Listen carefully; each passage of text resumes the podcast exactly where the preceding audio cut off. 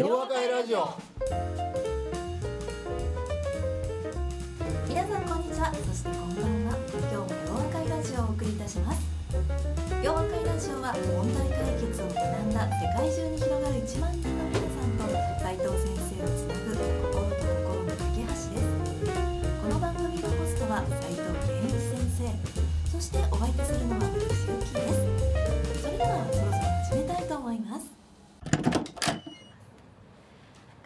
お集まりの皆さんこんばんは。そしてラジオをお聞きの皆さんこんにちは。そしてこんばんは。斉藤先生今日もよろしくお願いいたします。あ、よろしくお願いしますね。先生今回の洋和会ラジオは3周年を記念いたしまして久しぶりの公開録音を素晴らしいねなりました。今日はせっかくお集まりいただいたのですからえ今日はですね皆さんから会場にお越しの皆さんからの質問をお受けしようと思います、あの事前に登録していただいた質問でも今日思いついた別の質問でもいいので何か質問がある方はどうぞこのせっかくの機会うん挙手でお願いいたします。自己紹介とご質問をぜひお願いいたします。えー私あの食品メーカーに勤めていますサトシと言いますさとしさん、はい。佐藤さん。はい。あのいつもありがとうございますありがとうあのございます。えー先生とはですね、えー問題解決あ問題発見プログラムができたのが多分13、うん。4年ぐらいそうですね。うん。私が受講したのが10今数えてたら12年ぐらい前なんですうわ、ねすごいな。ですので、えー一方的に私が存じ上げていて12年のお付き合いというですねありがとうございます大変はいありがとうございます。あのスキルは一生もんだだよっていう「やで」っていうのをですね 何回も受講で、えーの中で聞いてましてありがとうございます。であの早速本題なんですけど、えーっとですね、えー質問はですね、はい職場で反りの合わない2人がいましてですね、はい。えーこの2人をうまく乗せてまああの仲が悪いって大喧嘩してるわけじゃないんですけど、うん。やっぱりこうノリノリっていう方が明るい職場だし成果出やすいと思うんですようね、ん。そういうふうになってもらいたいなっていうことあなんですね一応ちょっと長くなりますけどご紹介しますと、はいまあ、A さんと B さんっていうふうにはい。えーしますと A さんはですね結構問題をいろんな角度から見て、えー先生のおっしゃる民主みたいなことでですね、えー対対策をこう考えるタイプなんですね。でただ細かい質問とかですね、えーあるべき論みたいなのを結構言ったりするんで,、うんで回りくどいとか煙たがられたりですね、それで人望があるかどうかどっちかというと、うん、どどうかなっていうふうなうんところがあるんですね。うん。ただあの人の考え及ばないところとかそういうところもうんズバッとこうたまに指摘したりするで、やっうん。ぱそういうところはやっぱすごいなっていうのが私の印象なんですね。すごい優秀な方。でもう一人はですねあの若手なんですけれども結構実務的でスピーディーなうん。仕事ぶりなんですね。で結構直感的に考えて行動しているように見えるんですけど、うん。まあ、頭の回転が速いんでもしかしたら頭の中見しかもしれないですけど。ただ一つあるのはその自分の直感ある程度正しいと思ってるんであのその A さんの方がこういう考え方は検証したのかっていうそんなこと言ったって答えはもう私の答えだからうん邪魔くさいじゃないの？みたいなあタイプなんですね。でそうすると普段の会話ってどうなるかっていうと A さんがツッコミの質問をすると B さんはまた言ってるなと内心思いながら多少不不機嫌露骨にではないですけど心の中でと思いながらというこうちょっと負のスパイラル的なですねそういう人間模様になっていて、ーまあ、せっかく一緒に仕事するんだからもっとお互いに2人とも優秀だと思うんですよ。すごいなと思うんでノリノリで仕事をするようになってほしいって思ってるんです。どうされますでしょうか。ワンポイントいやいやこれね、おそらく聞いてる皆さんのね、考え方本当聞きたいところなのね。っていうのは今サトシさんが言われてるね2人をこういうちょっと違う2人を一緒にノリノリで仕事ができるようになるといいよねって言ってるじゃないそんなんやらんでええやんって思ってる人いっぱいおるんちゃうかなと思って。要するに企業の中って組織の中にはいろんな人がおってねでまあうまくいかない人をその無理やりうまくいかせるっていうのはなかなか難しいと思うんですね。ただしねそう言うてたらなんかせっかく気合い入れてきてんのにあんまり参考なれへん話やなみたいな。下書きもしてきた。あそうそう俺はまあ下書きもしてんねんから。とするとねあのおそらく僕はあのノリノリにすることを目的として何かやらせるということはあんまりよろしくないとは思うねんけれどもあのよくあることっていうのはこれは僕はあの僕もそういうことを意図してねあのノリノリにさせようと思ってやらせたわけじゃないんだけれどもあの一つのそのチームで仕事をしなければならない場面って結構あってねそれが簡単なやつでいけばそれじゃあ忘年会の企画を君らちょっと頼むわみたいな形のものやな。であのそれぞれ今お話聞いてるとあの補完関係になるところが結構ありそうだからね。でそいつをあの自由にやらせるかどうかちょっと分からへんねんけど逆に言うとあのその人たちのひょっとしたら得意でないようなことを役割としてこう与えてみてね。でさあそこでねあのちょっと一生懸命考えて取り組んでみいやみたいな。そうするとねかなり苦労するんだろうと思うわな。だからあの僕は普通そのまあ忘年会って言ったら分かりやすいから忘年会って言うんだけどこれが例えばあの会社の中の一つのなんか成果を上げなきゃならないプロジェクトチームやったらもっとこうイメージ湧いてくるか分からへんけどそれを実現させていこうと思うとあのみんなで用意どんでやらせるわけじゃなくてねそれぞれにタスクを与えるわけですよね。でこのタスクをどういうふうに与えるかっていうところがちょっとこう考えなきゃならないところやと思うねんけれども僕は得意なことやったら自分で俺できて当たり前やんけみたいになるからむしろあんまり得意でないことをこれいっぺん自分でチャレンジしてみみたいななただしそのためにはなんか工夫がいるやろうからねひょっとしたら相手の方がまあ B さんとかひょっとしたら C さんおるかも分からへんねんけどこの人なんか割と得意そうやからそこでいっぱい話聞いてみるのもええんちゃうみたいなことであの不得意領域をやらしてみてそこで自分なりに相手の立場に立って考えてみるということのきっかけを与えるっていうのはひょっとするといいのかなって思ったりするね。でまあ普通このチーム作ることの意味っていうのは忘年会であろうがプロジェクトチームであろうがやっぱり目的っていうのがあってね。で最初にその目的設定はこれはしっかりやらなあかんと。ただしあの、まあ、忘年会にも目的があるわけやから。そうするとそれをあの目的を実現させていくために例えば3つの重要なタスクあるよね。でこの3つのタスクをみんなこうどう思うみたいな「あ俺これやりたい」って。おそらく自分の得意なやつやりたいって言うから「あ君それやりたいわけか。ほんなら君それやったらあかん」みたいなつまりあの得意でない人がそれにチャレンジするとねなんかきっと新しい考え方とかね今までちょっと気が付かなかったようなこと言うか分からへんがそういうことをちょっと期待してな。こういうあえて得意でないことをやらしたんやみたいなことっていうのはいいのかもしれないね。だからあの要は問題は何やっていうところへ戻ってみるとね結局あの、まあ、自分のスタイルっていうのは分かってる人っていうのはともすればそれが一番カンファタブルだからだからそこのとこでやっていこうとするからつまりそれはおそらくその相手がこういう言い方したあるいはこういうことやってるっていうことの意味を理解しようなんていうことは全然思わないからね。だから自分の世界に閉じこもると閉じこもってしまってまあ閉じこもってないか分からへんけどそれがやっぱりいいと思ってるんだよね。とするといかにしてね客観的にものを考えさせるかというきっかけをね作らせるかっていうところがやっぱり重要なとこやな。でこれ実はこの問題解決学んでる人たちっていうのはあの僕の期待値としてはそうやねんけれどもむしろ自分でいかに自分を客観的に見る必要があるかということをやっぱり学んでるはずなんですよ。ここが一番難しいところですね。だから単純なことで言うと一度自分であの自分の大事な考え方を人へ人に伝えたい時はいっぺん書けようと文章パソコンでもええから書いて読み直して書き直す前にこれを読む人例えば相手が読むとしたらどういうふうに書き直したら説得力が増すのかっていうようなことを意識して書き直せと。これが僕の言い方。そやからプレゼン相手が社長であった時にその書き方で社長が感動するかっていうことを自分に問いかけながらね書き直してみる。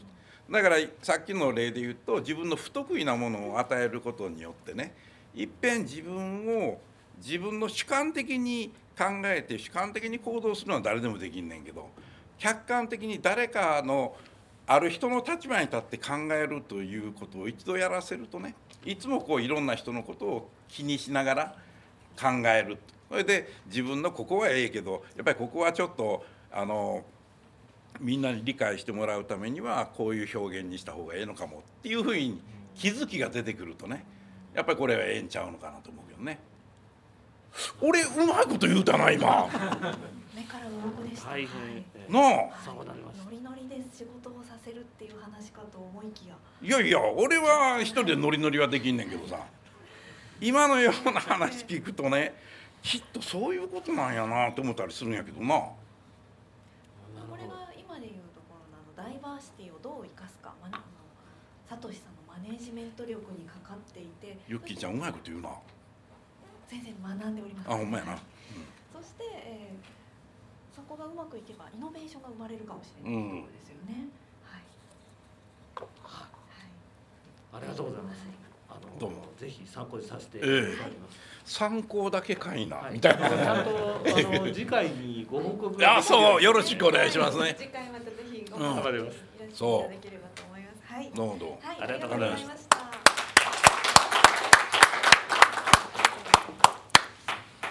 では他にご質問がある方いらっしゃいますか。LTE というあの先ほどの方と同じように今から10、えっと、私2005年に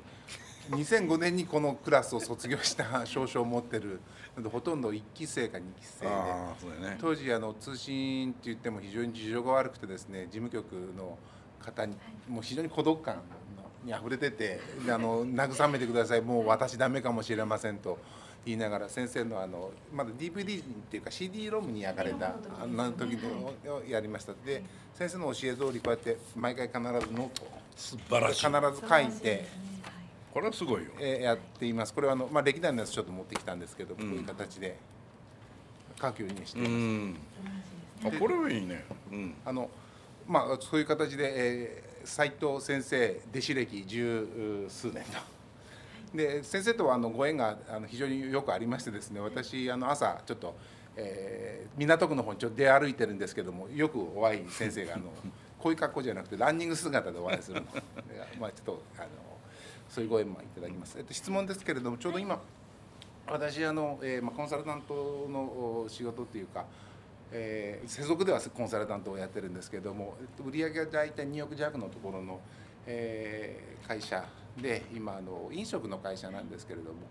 でそこにあのブベンチャーキャピタルがその M&A でそれを買っちゃってでハンズオンという形で、まあ、いろんな人事関係の人経理関係の人たちが集まって、えー今年の7月からあの業務が立ちあ業務っていうか新しい新経営陣が入って、うんえ社長専務それからまあ我々のようなその、まあ、いわゆるピン芸人というんですかねピン芸人的な人たちが入ってきてます。で私自身はあの実は、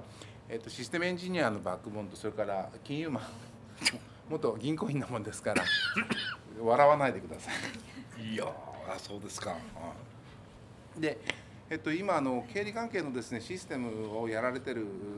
まあ、チームというか、まあ、実際には2人でやられてるんですけども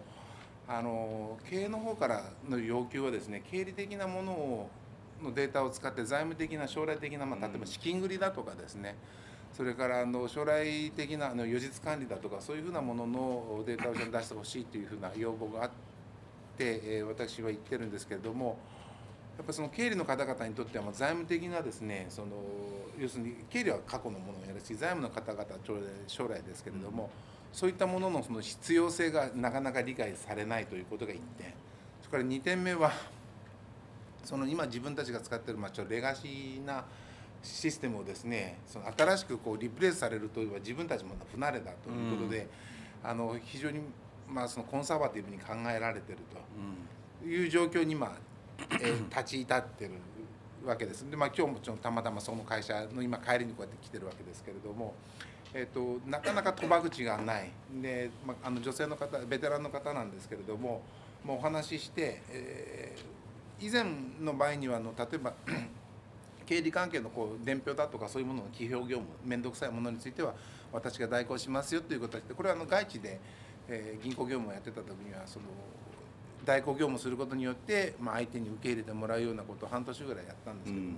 うん、なかなかその7月から入っていって賭場口が開けないと。で来年の4月までにはですねその財務的な予実管理だとかそれからあの 資金繰りっていうののデータをこう、まあ、出さなきゃいけないっていうふうなこうリミットもあるもんですから、えー、要するに既存の経理の方々とそれからまあ新しく入っていって、まあ、ハイゾーンと入っていった我々の方とのちょっとこう壁があると。でいうことでちょっと悩んでるのですけど先生はそういうことはどうされましたでしょうか？あなるほどねなかなか難しい本格的なうん。本格的やな、はい、いやこれな、はい、さっきのその経理っていう言葉聞いてね、はい、それねおおばちゃんかなんか割と経験豊富な人がねあの一生懸命こう自分のテリトリーの中でこう頑張っておられるっていう構図はようあってそこにそれこそその財務まあ将来のとこういう話あんねんけどあのそういう話持ってきたりあるいはそれの延長線上ではシステムっていうものをこう今度新たにするとそれを使わなあかんっていうのはもっとしんどい話やからなかなか受け入れがたいっていうのはまあ世の中にあるようある話やなとこういうことじゃない。でね僕今話伺いながらいつもこれなんかどない答えたろかいなと思うのは片っぽの頭で考えながら聞いてんねんけどねあの一つ最初に僕やっぱり強く思うところは何かっていうとねあのこの財務とか、まあ、経理とかっていうのはこれはもちろん一つの支援部門であってそれは目的ではないわけやと。で僕らは普通あの問題解決の観点から言うと会社の業績をこう上げていくことっていうのがまあ基本的な考え方がであってね、はい、でもちろんその業績を上げていく上でいろいろうまいこといけへん部分あるよねつまり何を最初に言いたいかっていうとねあの自分のその領域経理という領域ではなくて自分はその会社の経営に参加しているんやっていうねその大きな視点っていうのかなだからその会社の使命はこういうところにあってそれを実現するために自分はやっぱり一つの部門の中にいるんやっていうその全体を見て部分を見るっていうことを何としてでも理解してもらわなあかんところが一つなのね。でこれは普通コンサルティングやる場合もそうなんですけれどもあの僕はあの今やる時っていうのは、えー、取締役会でプレゼンするっていうのは、まあ、昔からそういうスタイル取るんですけれど今はもちろんそれもやるけどもね全社員にプレゼンをするんです。つまりこれはまあ大きな会社になってくると僕一人では回らんからチームメンバーにね「はいあんた九州の工場行ってね工場に人間集めて話してきなさい」って。これ何のためにやってるかっていうとあの会社の問題はどういうところにあってその解決するためにこういう方向性でやらなあかんねんやっていうねみんなが自分もその重要なメンバーであるんやっていう認識を持ってもらうことが最も重要なんです。だからプレゼンの内容も普通取締取締役会で2時間しゃべるんやったらせいぜい30分ぐらいに、うん、あのー、圧縮。されててね。重要なところだけつまり自分たちはあの歯車のようにやってるんじゃなくて実は自分たちの意思というものがねどれだけこの会社の業績をあの上げていくことに貢献できるのかっていうその役割の大きさっていうようなことをね理解してもらう。これ1個やな。でね2つ目はね今の話聞きながらねおそらくあのその経理の方がやってこられた仕事の内容と今後期待されている内容は大きく違うんです。ね、ところがそいつをね言うてもそんなことをやれって私知りませんやんみたいなね。似てますね。似てる？似てますね。お前大阪人かな？似てます。なんでやねん。それでこれねあの僕コンサルティングをやっててよく分かることの一つは企業っていうのは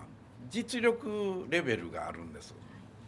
ね、だから例えばすごくあの考えることに慣れている人たちがいる会社やったら割と大きなね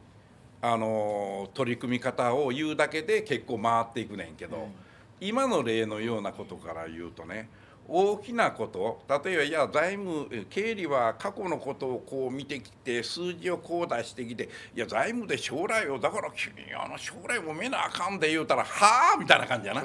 な？浮いちゃいますね。とうん、ということは何かっていうとね今後あの新たな、えっと会社の業績を上げていくっていうふうに考えた時にその時にその BS とか PL とかキャッシュフローとかもういろんなものを見なあかんねんけど、そのことっていうのはそんなにねあの大層なことじゃなくて、はい。大事なことはそこから何を読み取るかっていうようなことになってくるわけよ。とすると新しい、まあ、使命とか役割っていうものを決めてあげた時に、まあ、決めてあげないとあかんねんけど、まあ、明文化するようでね、ええ。そうするとそれを実現していく上でこの5つの重要な取り組みはこれはやらなあかんねんやみたいな、そうすると5つ書くと5つ書いただけではまず分かれへんわけ。とすると1個についてみたらこれを実現するためにこの3ついるなとすると全部で15個できるんです。おそらくね今の話だったら15個でもあかんと思うね。まあ何するのか言うたらな1個を3つに割ったさらにその中をまた割るわけ。言うてみたらねそこに書いてあることを見るともうその日からねできるようになる。こういう状況を作ってあげたらねあそこまでやってくれてるわ。それで自分ではちょっと慣れてないからね、それでこんなん書いてあっても分からんとこあるやろうから分からへんかったらいつでも言うてえやと。ね、それであれやったらもう言いにくかったらそれこそ1週間の金曜日のこの4時から5時までの間はあなたのために時間取るから。その時にそれまでに分からんかったことを質問してやと。なもうそれは一緒にやろうやっていうね。だから細かく砕くほったらかしにしてんちゃう自分のチームやと。俺はあなたのために全てを捧げるんやみたいな。どう？全体を決める詳細事項を決めてあげるそれからほったらかしにするわけじゃない。一緒の仲間やから何でも相談してちょうだいみたいな。それを単にあの口約束だけじゃなくてね決めておいてその時に何かあったら言うてくれたらええやんってやってやるっていう3つあるとだいぶ状況変わるんちゃうかと思うねんけどな。最初のこう実績作りみたいにっていうか、うん今まずその賭場口がですね、うん開けてない状態なので、まあ、賭場口が開かれてない状態なのでそれをどうにかしてまあ開けようと、まあ、その、えー私も外地でこう勤務した時に一番最初にそのコーヒーブレイクの時にコーヒー一緒に作ってあげるよとかそれからアフターファイブにはちょっとあのあビールを飲みに行こうとかそういう形とか、それからニューヨークの時にはお茶会ですね。私ちょっとお茶をやるもんですから、うん。お茶あのティーセロにあのに日本茶をこ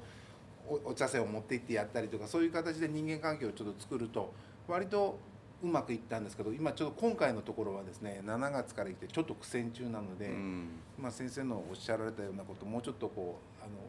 ブレイクダウンした、まあ、こういうノートにまたブレイクダウンした形でですね、うん。あのそういうものをお見せしながらあの経理の方、まあ、こういう形でブレイクダウンはしているものですから、ちょっとやってみようかなと思います。ありがとうございます、はい。あの真面目なシャバ世界もやってますので。の。ありがとどううございます。ありがとうございます。はい、ありがとうございます